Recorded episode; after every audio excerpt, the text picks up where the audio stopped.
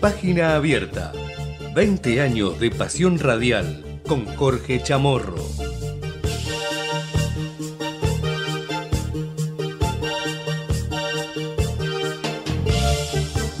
¿Cómo les va? Muy buenos días, bienvenidos en este 14 de diciembre, una nueva edición de Página Abierta.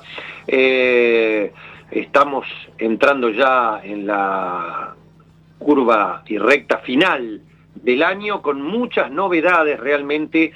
Eh, uno no deja de conmocionarse con las declaraciones de los flamantes funcionarios como eh, Luis Caputo, el ministro de Economía ayer en A Dos Voces en TN, donde dio definiciones que son, por lo menos para los que tenemos una línea de pensamiento, para el asombro, pero bueno, van ratificando un poco lo que se preveía y que hay que respetar clarísimamente eh, la esperanza que todavía muchísima gente de esa gran parte del pueblo argentino que lo votó, que tiene todo el derecho, pero que uno, eh, como digo yo, ¿no? sin soberbia, simplemente por, la, por lo empírico, eh, rememora un poco esas películas donde se viene la nube atómica y una parte de la gente se quiere ir para el lado equivocado y unos pocos le gritan, no, para ahí no, para ahí no, y después de lejos se ve cuando viene el tsunami y eh, bueno, hay consecuencias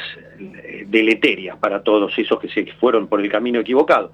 Eh, como digo yo, lo que más me gustaría en este mundo sería equivocarme.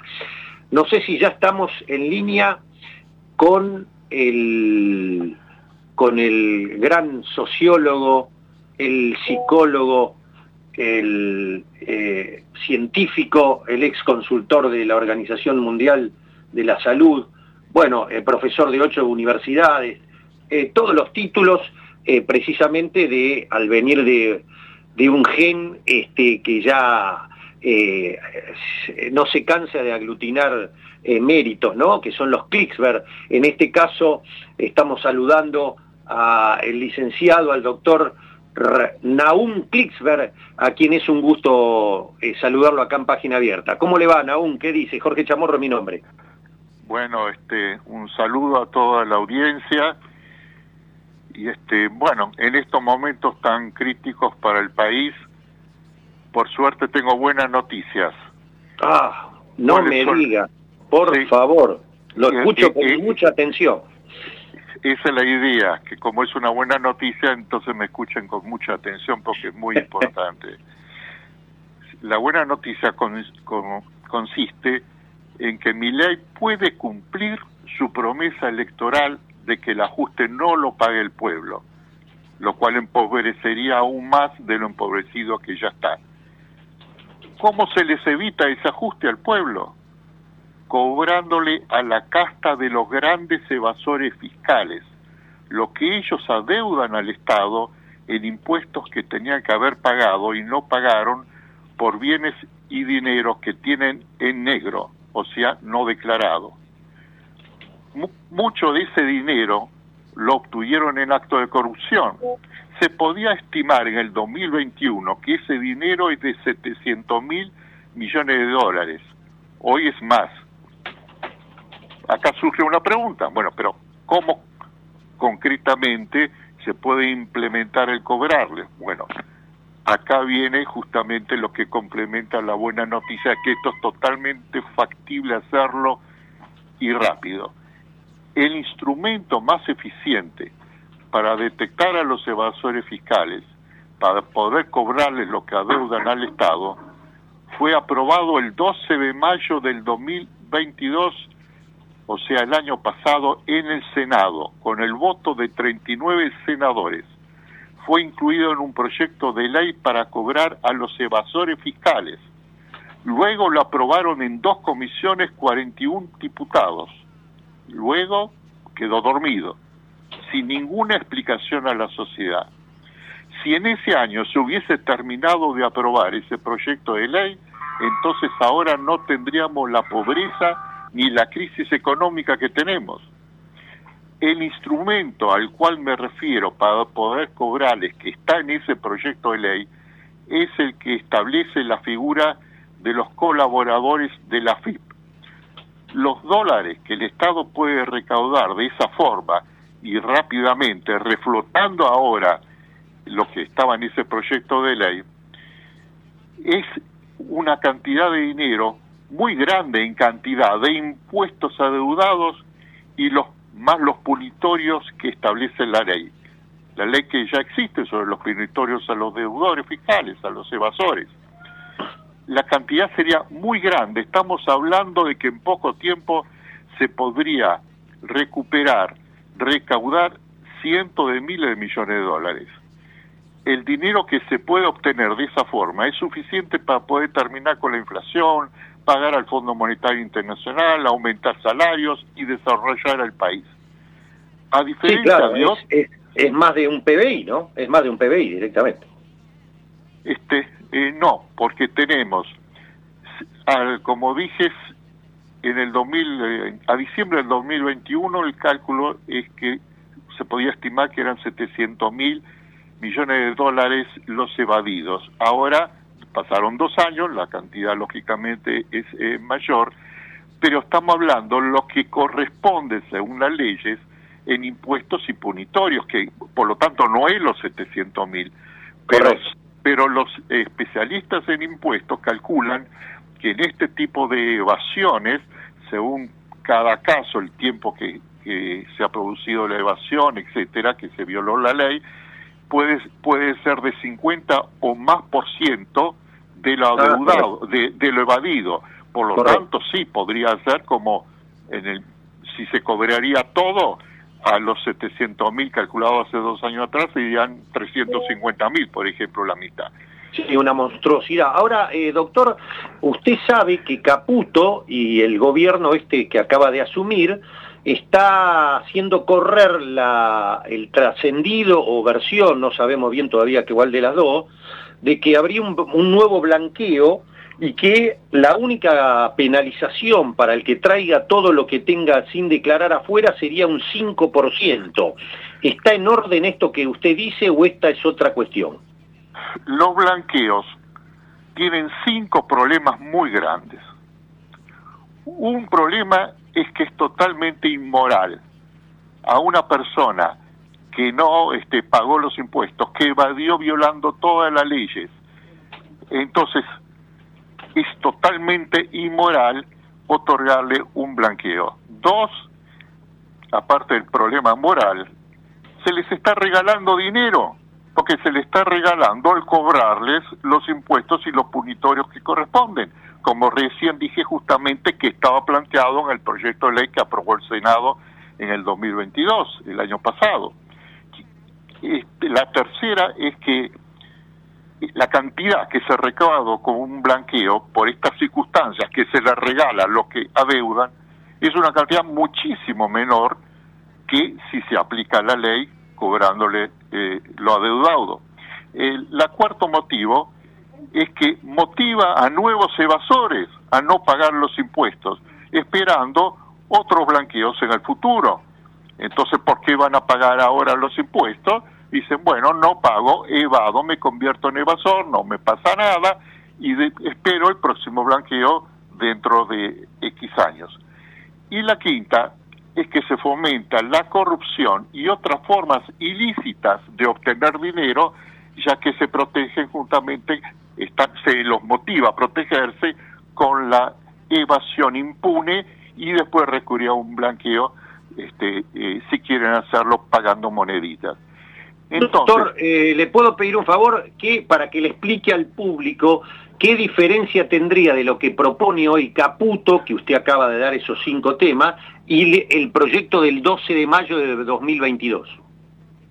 Bueno, justamente, el, eh, el proyecto de que fue aprobado por los senadores decía, bueno, era un procedimiento, planteaba ahí, un procedimiento técnico que hacía que no puedan los evasores evadir el ser detectados y el ser cobrados en lo que estaban adeudando y por lo tanto llegamos a las cifras, como le dije, que en el caso ideal de poder cobrarle los, eh, a todos hubiésemos estado que si cobrando 350 mil o 400 mil millones de dólares en poco tiempo, porque con el sistema novedoso y muy eficiente que en ese proyecto de ley se planteaba, entonces se conseguía algo que no se consigue con todos los otros instrumentos para detectar a los evasores y cobrales que, que fracasan por diferentes motivos, pero que en este caso, con esta técnica, que es este el instrumento que se llama de los colaboradores de la FIP,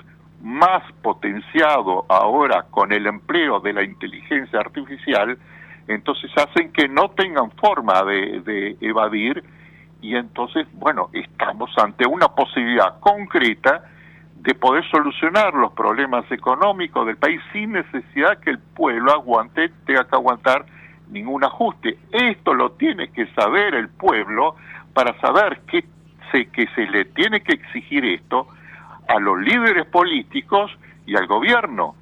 Porque o sea, doctor, usted, eh, estamos hablando con el prestigioso sociólogo, psicólogo, consultor científico Naum Klicksberg, usted es de los que cree que eh, es mentira que no hay plata, hay plata en el país.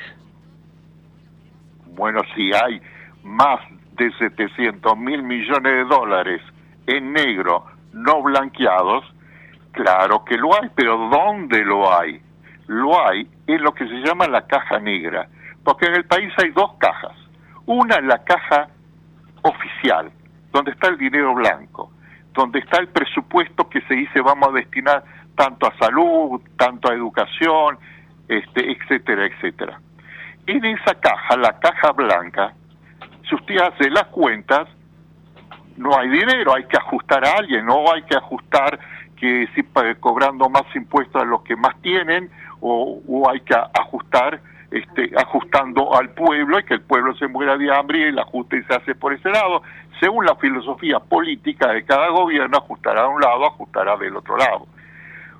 Pero, porque en esa caja no hay dinero para desarrollar el país y para una bonanza, porque en esa caja está justamente reflejada la crisis del, del país, pero eso no es todo el dinero del país, porque hay otra caja en el país que es la caja negra, que justamente la esta es una de las cajas que recién hablamos, la, la caja donde está todo este dinero de argentinos de impuestos que la deudan.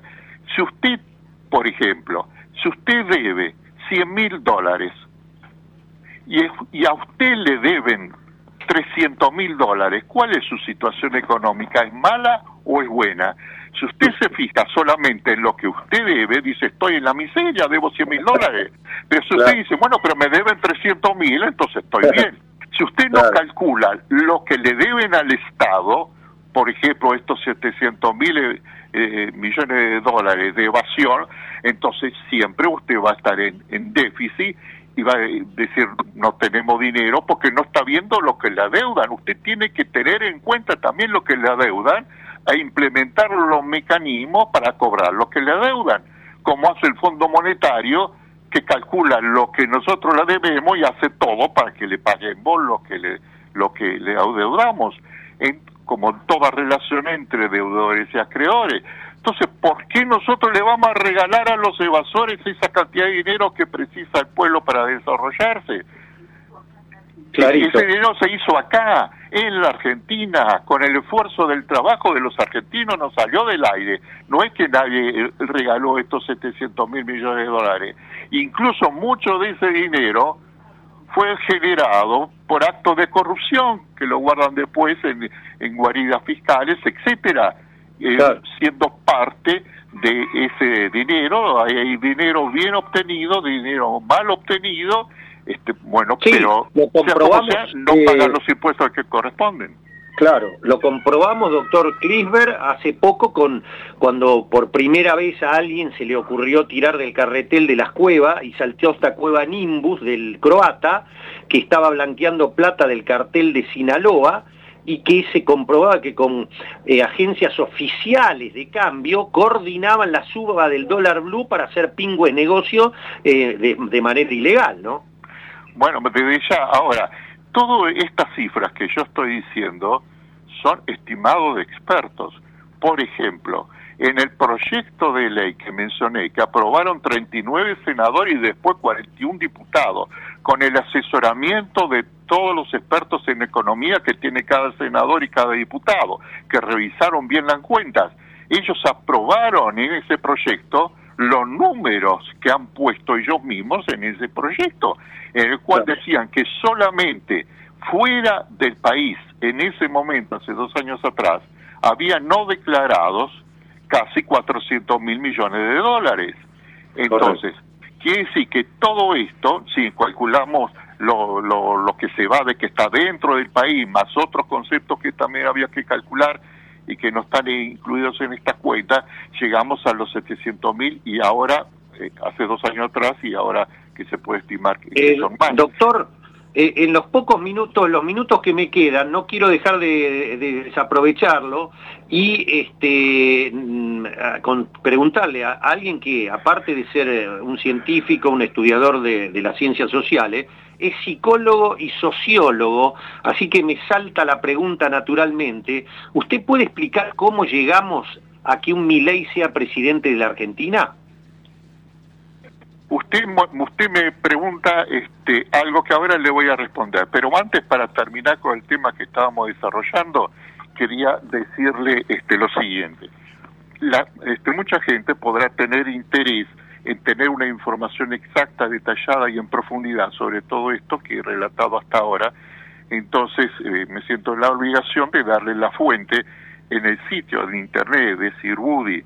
El sitio es propuesta para terminar con la pobreza.com en la parte 4.c.1 en la medida 39 se desarrolla todo esto en detalle, esta información sobre ese proyecto de ley, qué pasó, qué dice el proyecto de ley, cómo perfeccionarlo, bueno, todo eso. Y también quería decirle que hay muchas denuncias que frecuentemente se han hecho sobre este tema de la evasión, como del importante economista Roelli, Alcira Algumedo, una de las mejores investigadoras que hemos tenido en, eh, evasiones, y sobre todo ella trabajó mucho el tema de los contrabandos de exportaciones, cómo va el dinero por ese lado. Entonces, bueno, es muy importante tener en cuenta este tipo de cosas. Ahora, lo que usted me dice, ¿cómo eh, se ha eh, votado mi ley? Y yo lo voy a decir, como psicólogo y como sociólogo. Cuando el ser humano se siente frustrado, desilusionado de sus líderes políticos, en los cuales confió, en los cuales puso la esperanza, y pasa un gobierno, y pasa otro gobierno, y pasa otro gobierno de signos opuestos, de derecha, de centro, izquierda, etcétera, entonces él entonces va acumulando una cantidad de frustración que lo lleva a actos de desesperación. Y ese voto fue un grito de desesperación. Eh, eh, Buscando eh, al Mesías. Cuando no se encuentra forma de salir, entonces se busca el Mesías, el Mesías religioso, el Mesías económico, al Mesías político, porque entonces la gente, eh, al recurrir justamente a Mesías, ¿en qué termina? Lógico que termina, entonces no votándolo, no haciendo un voto racional, un voto evaluando los pros y los contras, en una reacción totalmente emocional, no se olvide que el ser humano es 90% emocional y 10% racional, entonces si le disparan esa parte, reacciona de esa parte, de esa forma. Que si los culpables en buena medida han sido los políticos que hemos tenido en todos estos gobiernos de Macri y de no Macri, el peronismo no pudo dar la respuesta que prometió este, al, al pueblo en sus distintos gobiernos y uno de los motivos, lo dice muy bien la prestigiosa institución Transparencia Internacional. La Argentina es un país que tiene que ha ido desarrollando un alto nivel de corrupción. Entonces la corrupción hace que fracasen todos los planes económicos por mejores que ellos sean. Sea del gobierno que sea, del gobierno de derecha, del gobierno de, izquierda, del gobierno de super izquierda, porque no se puede vivir con la corrupción, porque la corrupción genera pérdidas económicas a un país que son mucho mayores de lo que la gente cree. La gente cree que la única pérdida es el dinero que se mete en los bolsillos, que se, mete, se meterán eh, mil, dos mil, tres mil millones de dólares de ese bolsillo. No, eso no arruina la economía de un país, sino que produce otros efectos, que yo he estudiado, he escrito un libro sobre los efectos de la corrupción en los países con alta corrupción. Hay otros efectos, se calcula, los expertos calculan, que por cada dólar que se mete en el bolsillo un funcionario corrupto, 100 dólares le causa al país de prejuicio, otros 100 dólares pierde eh, el país bueno, lógico, revienta cualquier economía de, cualquier país. Ahora, lo primero que me surge es, pero es eh, para el tango se necesitan dos, ¿solo es problema de los funcionarios o también hay una parte privada que, que es corrupta? No hay corrupción de los funcionarios si no hay corrupción o corruptores de los empresarios, pero la responsabilidad distinta. A los empresarios nadie los eligió para que representen los intereses del pueblo. Al funcionario sí. El funcionario tiene una responsabilidad ética, moral, que no tiene el empresario. El empresario dice, yo solo tengo que responder ante mi accionista, esa es mi responsabilidad, y está dispuesto a hacer cualquier cosa que sea moral y no moral para satisfacer a sus accionistas. Él no toma una responsabilidad con el pueblo, ni fue elegido por el pueblo como empresario más estamos hablando del sistema capitalista en el cual vivimos, ¿no es cierto? Pero el funcionario no. El funcionario toma una responsabilidad moral y ética, llega al gobierno a los puestos poder diciendo yo llego a este puesto porque quiero favorecer al pueblo, dejo mis trabajos, mis bienes, abandono todo por mi espíritu de solidaridad con el pueblo y el pueblo le cree y el pueblo le vota, entonces la corrupción en él moralmente es muchísimo más grave muchísimo más grave. Ahora, hay funcionarios honestos, pero hay que ayudar a los funcionarios honestos a que puedan neutralizar a los funcionarios corruptos. Claro, y los funcionarios honestos, para motivarlos, para que puedan, hay que diseñar instrumentos que eviten la corrupción, por más que un funcionario quiera ser corrompido, que no pueda ser corrompido por cuestiones de eh, al implementarse ciertos mecanismos técnicos que se pueden implementar, eh, yo propongo, por ejemplo, el más 75cc, controlando los controladores, que evita la corrupción, aunque quiera un funcionario ser corrupto no lo puede ser. Y esto el pueblo también lo tiene que saber. ¿Sabe qué me pasa? Qué lástima, ya se me termina el tiempo, porque tengo dos notas más, pero eh, eh, se puso lindo eh, de todo lo que viene diciendo. cada cosa me, da, me, me, despierta más cosas, pero bueno, es así la radio.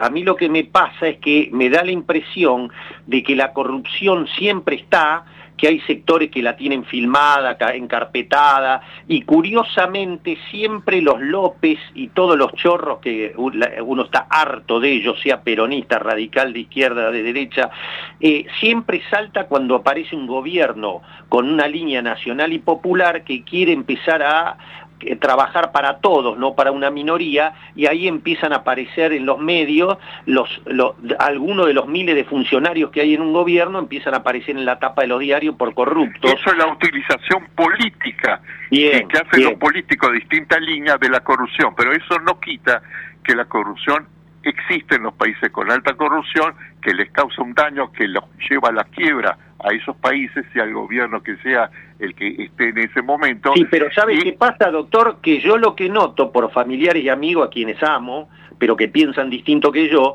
que la única corrupción que les preocupa es la del peronismo, del radicalismo popular. Después la otra nunca, no, eso no es así. Eh, eso ya es la utilización mezquina de la, de la corrupción, que la corrupción del otro es la que cada partido tiene que utilizar para hundirlo al otro bueno, pero al pueblo lo que le interesa es que no haya corrupción, sea el gobierno que sea. Y el pueblo para eso tiene que saber que hay técnicas, medidas, instrumentos técnicos que se puede, que si se votan en el Congreso, entonces pueden evitar la corrupción de cualquiera sea el gobierno porque no podrían corromper aunque se quieran corromper. Entonces, eso es lo que precisa el pueblo, no confiar en votar al que parece honrado, sino votar al que ofrece programas, técnicas anticorrupción que garantizan que no va a haber la, eh, corrupción. Excelente, eso es una premisa clara. Pero también hay que tener presente que eh, en mi caso, esta es mi opinión, la derecha siempre usa la corrupción para combatir a los líderes populares y nunca jamás hablan de la corrupción que desde ellos mismos se propone, ¿no? Desde ya, desde ya, es un gran instrumento que tiene justamente para oponerse a los gobiernos populares. Pero no se olvide usted que el peronismo también denunció y, con justicia la corrupción en el gobierno de Macri, porque hubo una corrupción inmensa en el gobierno de Macri, entonces también utilizó el peronismo la corrupción, sin importarle la corrupción, lo que importaba es manipularla para obtener los votos. Cuando obtuvo los votos y subió, después también cayó en, en, corrupción muchísimos funcionarios peronistas. Entonces, lo que le interesa al pueblo, sea peronista o no peronista, quien gobierne, que no puedan este, corromperse. Para eso el pueblo tiene que defender justamente que se implemente los sistemas que eviten la corrupción, no importa quién sea este, el, presidente ni los ministros, y eso es la mejor ayuda que puede tener un presidente honrado y los funcionarios honrados para y neutralizar a los funcionarios que suben solamente para después llenarse los bolsillos de dinero. Ha sido muy claro, doctor, y está, está, está muy preciso, como usted dice, la gente se hartó de eso y terminó votando por desesperación a un Milei que veremos cómo, veremos qué es lo que hace. Le agradezco mucho, Naum, ha sido un placer y quedamos de ahora en más siempre en contacto porque va a ser un, un gusto hacer notas con usted.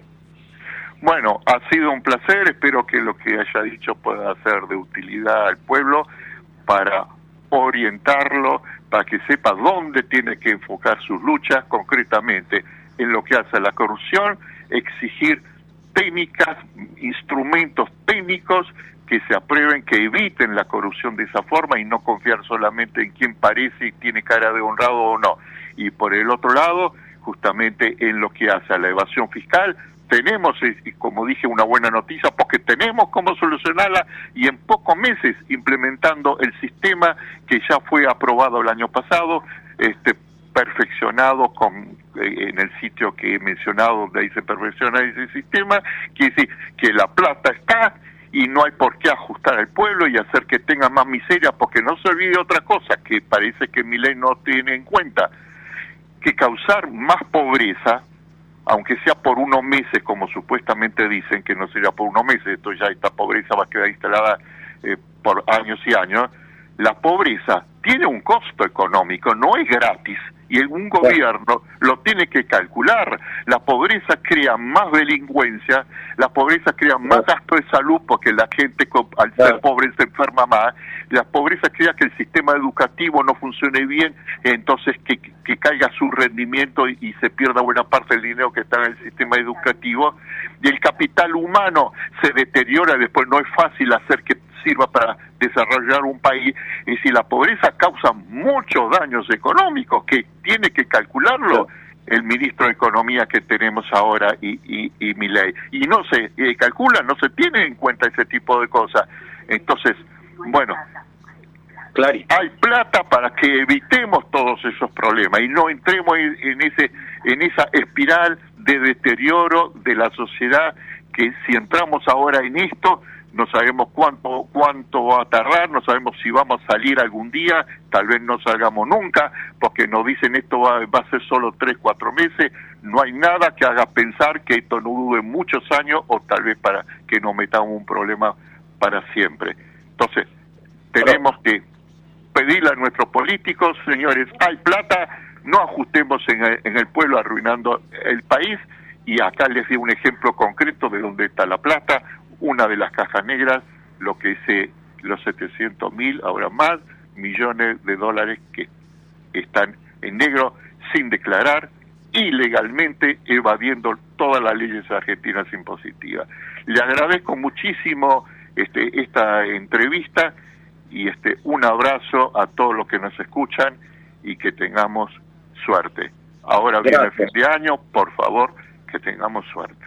Gracias, profesor. Ha sido un gusto escucharlo. Eh. Le agradezco mucho. Eh. Naum Klicksberg, sociólogo, psicólogo, profesor de ocho universidades, científico, asesor de la Organización Mundial de la Salud, en página abierta. Eh, vamos a un separador y seguimos. No se pierdan que es programón. Eh. Tenemos más notas todavía y más comentarios.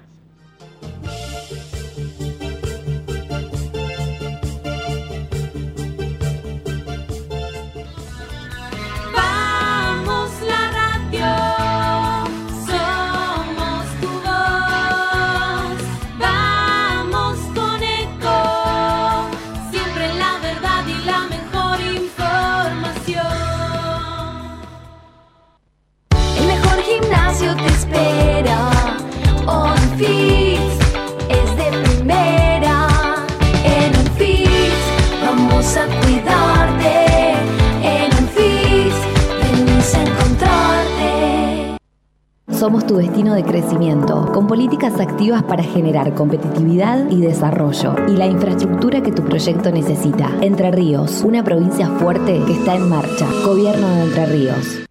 Qué más lindo que poder disfrutar de un café de especialidad desde la comodidad de tu casa. Conoce todas las cafeteras Oster disponibles para vos en www.osterargentina.com. Informate en ecomedios.com.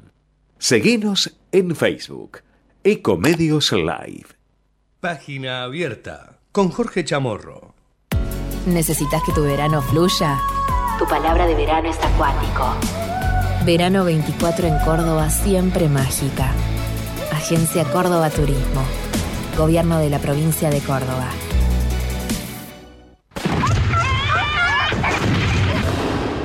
Si suena así, hay quienes la pasan mal. Mejor que suene así.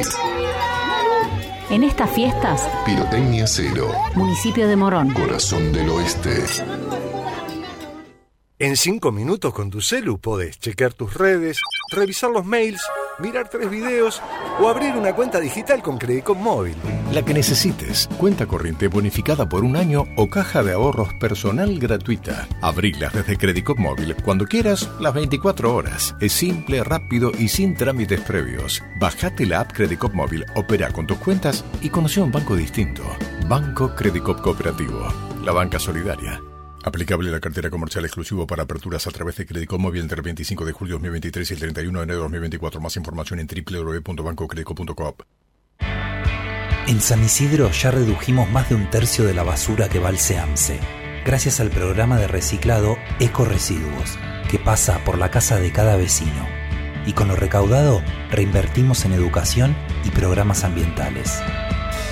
Reciclar hace todo distinto. San Isidro municipio.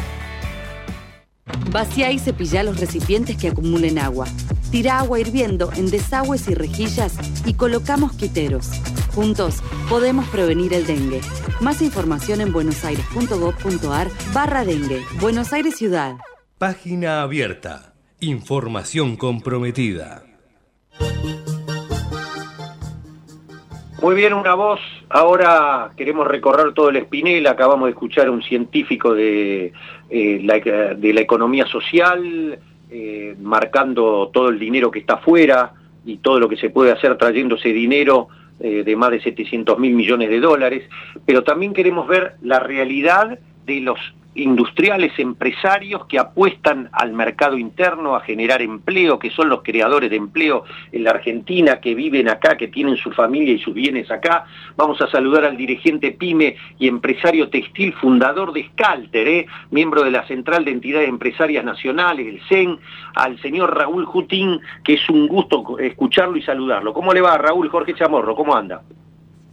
¿Qué tal, Jorge? Muchas gracias, muchas gracias por llamarme eh, muchas gracias por la presentación, no hacía falta tanto, eh, simplemente soy un empresario interesado en los problemas del país. Bueno, este, lo invito a escuchar eh, lo que dijo ayer Caputo sobre cómo está la gente. Raúl, quiero ver, usted que necesita que la gente esté bien para poder venderle, quiero ver qué opina de lo que dice Caputo. A ver, Javi, ¿lo tenés a Caputo ahí sobre la gente, la opinión de la gente? Eh, recibimos. El objetivo era hablarle a la gente, que el mensaje le llegara a la gente y en ese sentido creo que se logró. tuvimos mucha, mucha comunicación de digamos, la gente muy contenta porque entendió finalmente la génesis del problema. Yo creo que ayer para mucha gente fue un, despertar en, en, digamos, en lo que fue durante mucho tiempo la incertidumbre esa que nunca... Bueno, ahí está. Este, Raúl, dice Caputo que la gente está muy contenta con las medidas anunciadas. ¿Usted qué, cómo lo ve? Explicáselo a los 120 trabajadores que tengo acá. Eh, eh, que están eh, a, los gritos en el medio del mar y, sin salvavidas. Eh, la situación es muy complicada, muy complicada. quedó absolutamente claro que estas medidas afectan fundamentalmente a los trabajadores, a los jubilados, a las pequeñas y medianas empresas y a la clase media. Esto quedó clarísimo, por más que Caputo lo quiera disfrazar como quiera. Y beneficia al sector financiero y a la pampa húmeda, a los grandes exportadores de la pampa húmeda, ni siquiera aquellas economías regionales que venían laburando como locos para poder mandar el vino al exterior para ganar nuevos mercados y qué sé yo, ahora le partieron la cabeza con un 15% de impuestos. Eh, esto es un tema complicado, muy complicado. Y no, la gente está muy, muy desesperada, eh, fundamentalmente porque sin eh, ningún tipo de miramiento, faltando 10 días para, para las fiestas, eh, le cortaron los pies. este año los muchachos no van a tener fiesta, el kilo de carne vale 10 mil mangos, no se va a poder comprar ni siquiera un pan dulce. Entonces, la situación de la gente es de una amargura importante eh, y además lo hacen saber. Eh, a tal punto lo hacen saber que eh, la, me cuesta decirle la ministra, pero la, digamos que la señora Ulrich acaba de largar la posibilidad de un decreto para que no haya para que no haya movilizaciones sociales. Para, en realidad, para meterle bala a las, a las organizaciones sociales y se le ocurra salir a la calle a protestar porque todo en la Argentina va peor. Ah, qué, qué panorama, ¿eh? Y este, que usted, ustedes como empresarios pyme, eh, ¿cómo ven, cómo vislumbran las ventas, la inversión, el mercado interno? No, de, de, de inversión olvidate. Eh, empecemos por el mercado interno. El mercado interno se sostiene en, base a solamente dos parámetros. O sube el salario real o sube la cantidad de empleados, que es lo que pasó durante el gobierno de Alberto, que levantamos 300.000 trabajadores más que cobraban poco, pero que cobraban. Entonces el mercado interno se mantenía. No, no, te, olvides que el 99,4 de las empresas del país son micro, pequeñas o medianas. Y, esas micro, pequeñas o medianas vivimos del mercado interno. En la medida que el mercado interno no tira, se murió la gallina y los huevos de oro. Eh, ¿Por qué? Porque la rueda del carro empieza a caminar para atrás. Eh, nosotros empezamos a despedir gente, eh, el despedir gente significa menos poder adquisitivo, menos poder adquisitivo significa menos compra, menos compra significa más despido de gente. Y así eh, no la cortamos nunca, la rueda sigue, sigue girando para atrás y la situación cada vez se hace más difícil. Esto ya lo vivimos, lo conocemos de, de, Naranjo, lo vivimos en la época de Martínez de O, lo volvimos a vivir en la época de Menem, lo volvimos a vivir en la época de Macri, lo vivimos eh, 84 veces y estamos poniendo el mismo el mismo eh, programa sobre la mesa cuando sabemos que es un programa netamente fracasado. Eh, Raúl, me queda un minuto, pero no quiero dejar de preguntarle, como empresario, como dirigente PYME, este proyecto de, de eh, especificar la deuda en dólares, pero aparentemente de los grandes grupos que tienen básicamente autopréstamos con sus matrices, por, por miles de millones de dólares. ¿Qué opinan de esto ustedes? Eh, mira, lo vengo estudiando desde ayer, esto salió ayer a la tarde. Eh, la resolución del Banco Central de la República Argentina. Eh, está escrito en chino básico.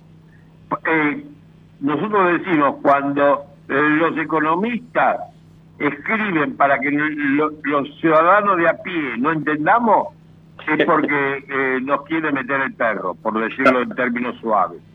Y esto aparentemente es lo mismo. se dice que están estatizando una deuda de 30 y 56 mil millones de dólares, no es joda. Eh, sin embargo, no especifican en ninguna parte cómo le van a pagar a mi proveedor del exterior. Yo le debo a mi proveedor y mi proveedor me fió a mí porque eh, es mi proveedor de hace 30 años y yo soy el que le estoy debiendo. Quiero saber cómo le van a pagar a él y no cómo yo voy a comprar un bono que me lo van a convertir en dólares en el 2027. Esto es joda. O sea, otro negociado más. Sí, no, yo no entiendo. Realmente, eh, de alguna manera, eh, insisto en este concepto, cuando todos, porque lo hemos hablado hoy con una cantidad de dirigentes, eh, pequeños y medianos, para tratar de, entre todos, tratar de entender cómo es este, este asunto, y no terminamos de entender. Entonces, cuando nadie entiende, es porque alguien se está quedando con la tajada del león. Bueno, nos comprometemos a seguir esto porque esto lamentablemente va a tener una evolución, veremos este, para mi criterio catastrófica, así que voy a tener necesidad siempre de llamarlo, Raúl. Eh, de ahora en más quedamos en contacto. Me podés llamar todas las veces que quiera.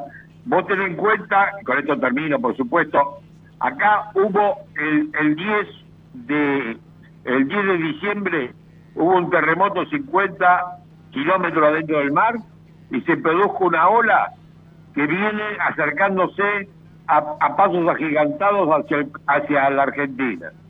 Y ese tsunami nos va a pasar por arriba, a los que sabemos nadar, a los que no sabemos nadar, a los que hicimos la cosa bien y a los que no la hicieron tanto. Pero de esta manera no quedamos ninguno. Tremendo panorama. Gracias Raúl, un fuerte abrazo. ¿eh? Por favor, a tu disposición. Raúl Justín, dirigente PYME, empresario textil, fundador de Scalter, miembro de la Central de Entidades Empresarias Nacionales en página abierta, separador, y volvemos ya con la última nota. Página abierta con Jorge Chamorro. Tu pasión es histórica. Tu palabra de verano es histórico. Verano 24 en Córdoba, siempre mágica.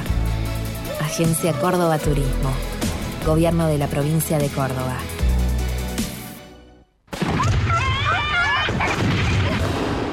Si suena así, hay quienes la pasan mal. Mejor que suene así. En estas fiestas, Pirotecnia Cero. Municipio de Morón. Corazón del Oeste. Todo el tiempo hay ideas. Hay ideas simples y no tanto. Hay ideas que nos asombran siempre y hay otras que nos cambian para siempre. Hay ideas grandes y hay grandes ideas. Hay muchas ideas. Lo importante es que funcionen. Como Banco Credicop, el banco cooperativo ideado para que nuestros sueños se hagan realidad. Hay otra idea de banco y funciona. Sumate. Banco Credicop Cooperativo.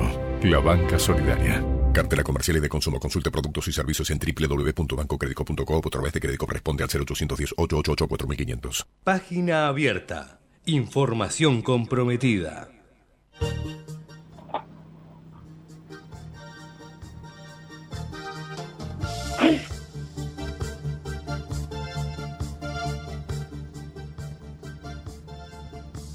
Muy bien, y cerramos el programa, estos últimos 12 minutos, con eh, uno de los economistas más lúcidos que nos va a ayudar a entender todo lo que está pasando. Eh, uno de los economistas jefe de la consultora Scalabrini Ortiz, eso, Federico Cirulnik. Federico, gracias por atenderme, muy amable.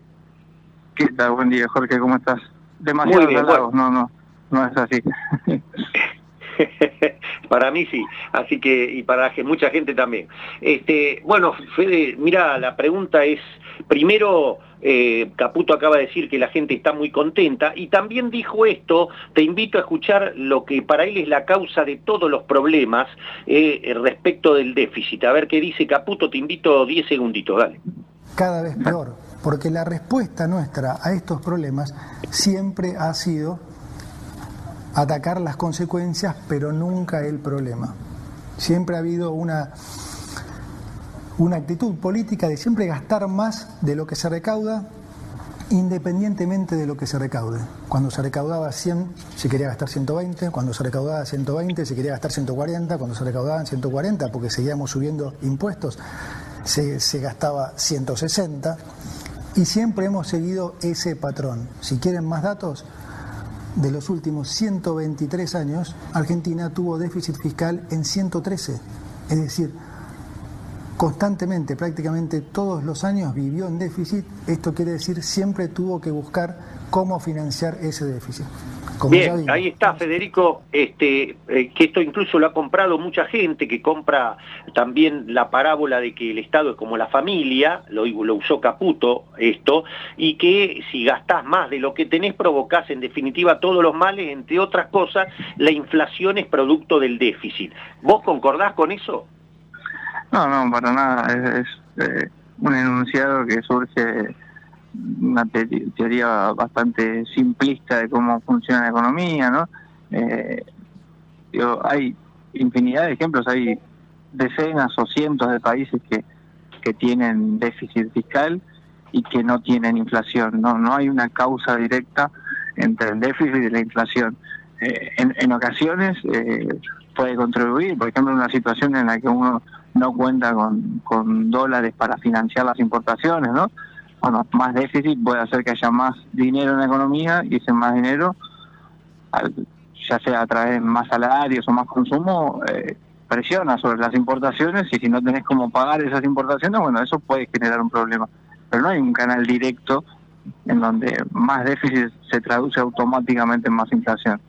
Eh, en particular en Argentina las causas de la inflación se, se, explican por otro lado, ¿no? Ya hemos hablado mucho acá en el programa de la inercia inflacionaria, eh, creo que esto, lamentablemente digo, pero lo vamos a terminar viendo en unos meses, en un año, este gobierno alcanzará el equilibrio fiscal, el tan ansiado equilibrio fiscal, y veremos que la inflación lamentablemente no cede, ¿no? Eh, me parece que ya, hemos pasado además por, por estos experimentos, bueno, habrá que pasar una vez más, eh, pero está claro que no, no, no es el rumbo a seguir o es un rumbo que nos va a traer nos va a dejar una economía bastante más complicada de la que ya tenemos. O sea, este argumento que usa ley ahora, que dice que todo lo que tiene que ver con la inflación de hoy es por la emisión de hace dos años, ¿tiene consistencia?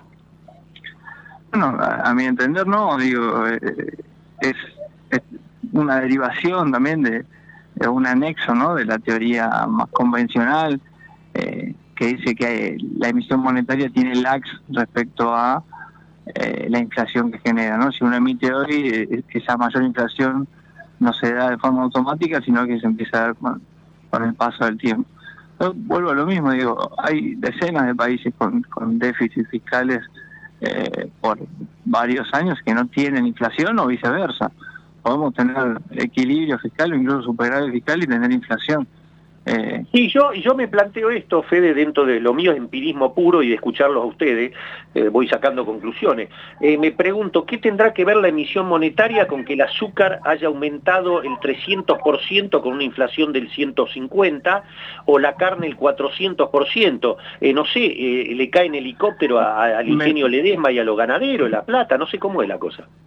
Me pongo un segundo teórico, pero trato de llevarlo al llano la idea de que la emisión monetaria genera inflación viene de una rama de la economía que se llama la teoría monetarista que plantea una identidad contable en donde la cantidad de dinero que hay en la economía por la velocidad de circulación que va cambiando con el paso del tiempo, pero se supone que eh, en el corto plazo es constante, es igual al producto o a la cantidad de producción que puede generar una economía multiplicado por los precios.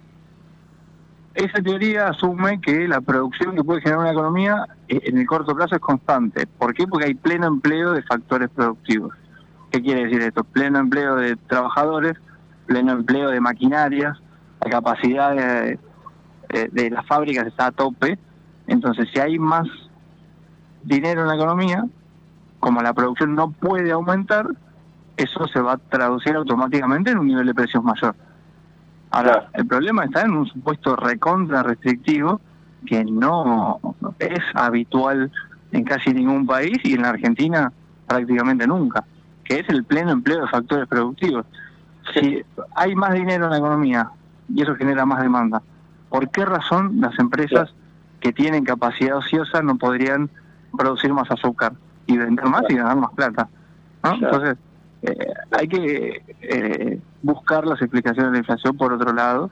Eh, Bien, clarito, clarito brillante. me quedan dos minutos, te quiero aprovechar.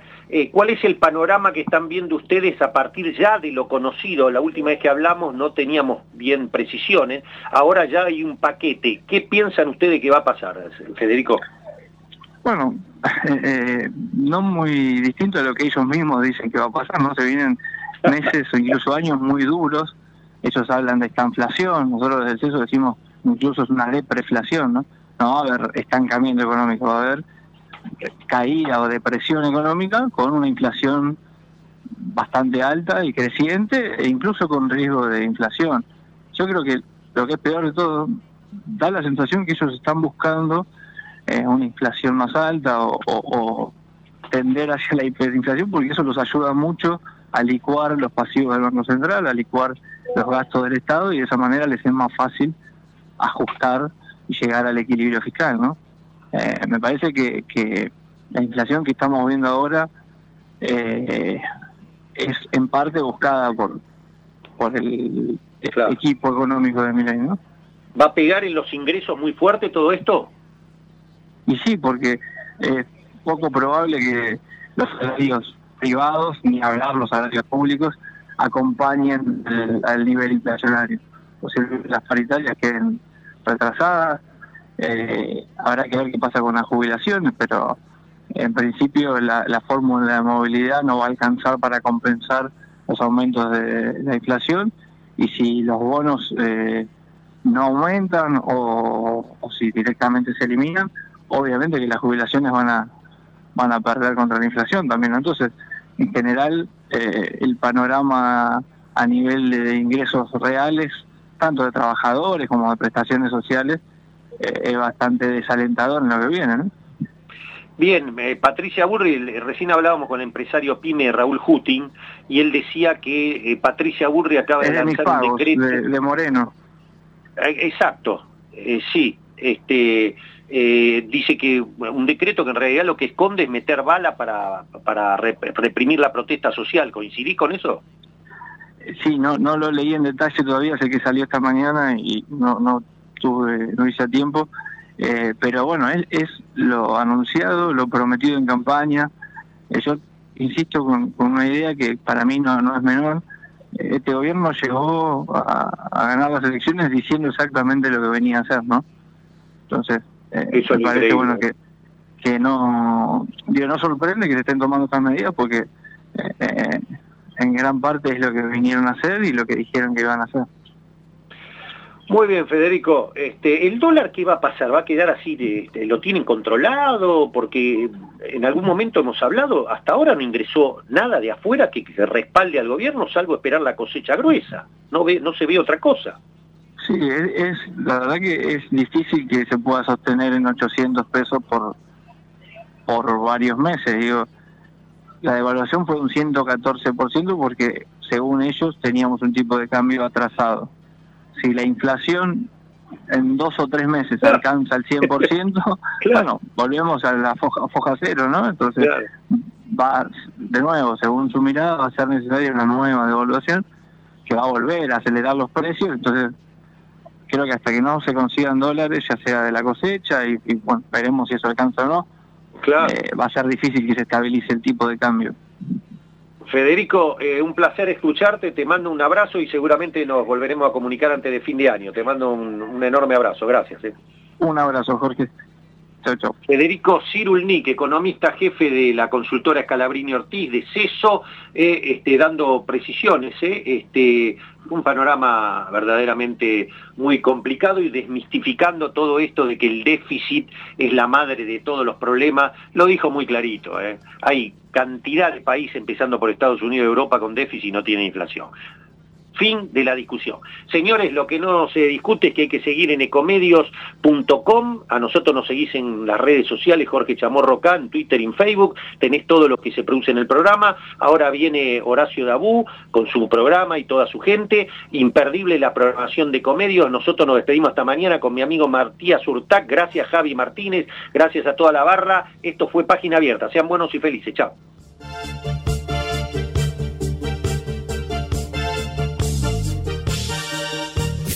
Desde Buenos Aires, transmite LRI 224, AM 1220, Ecomedios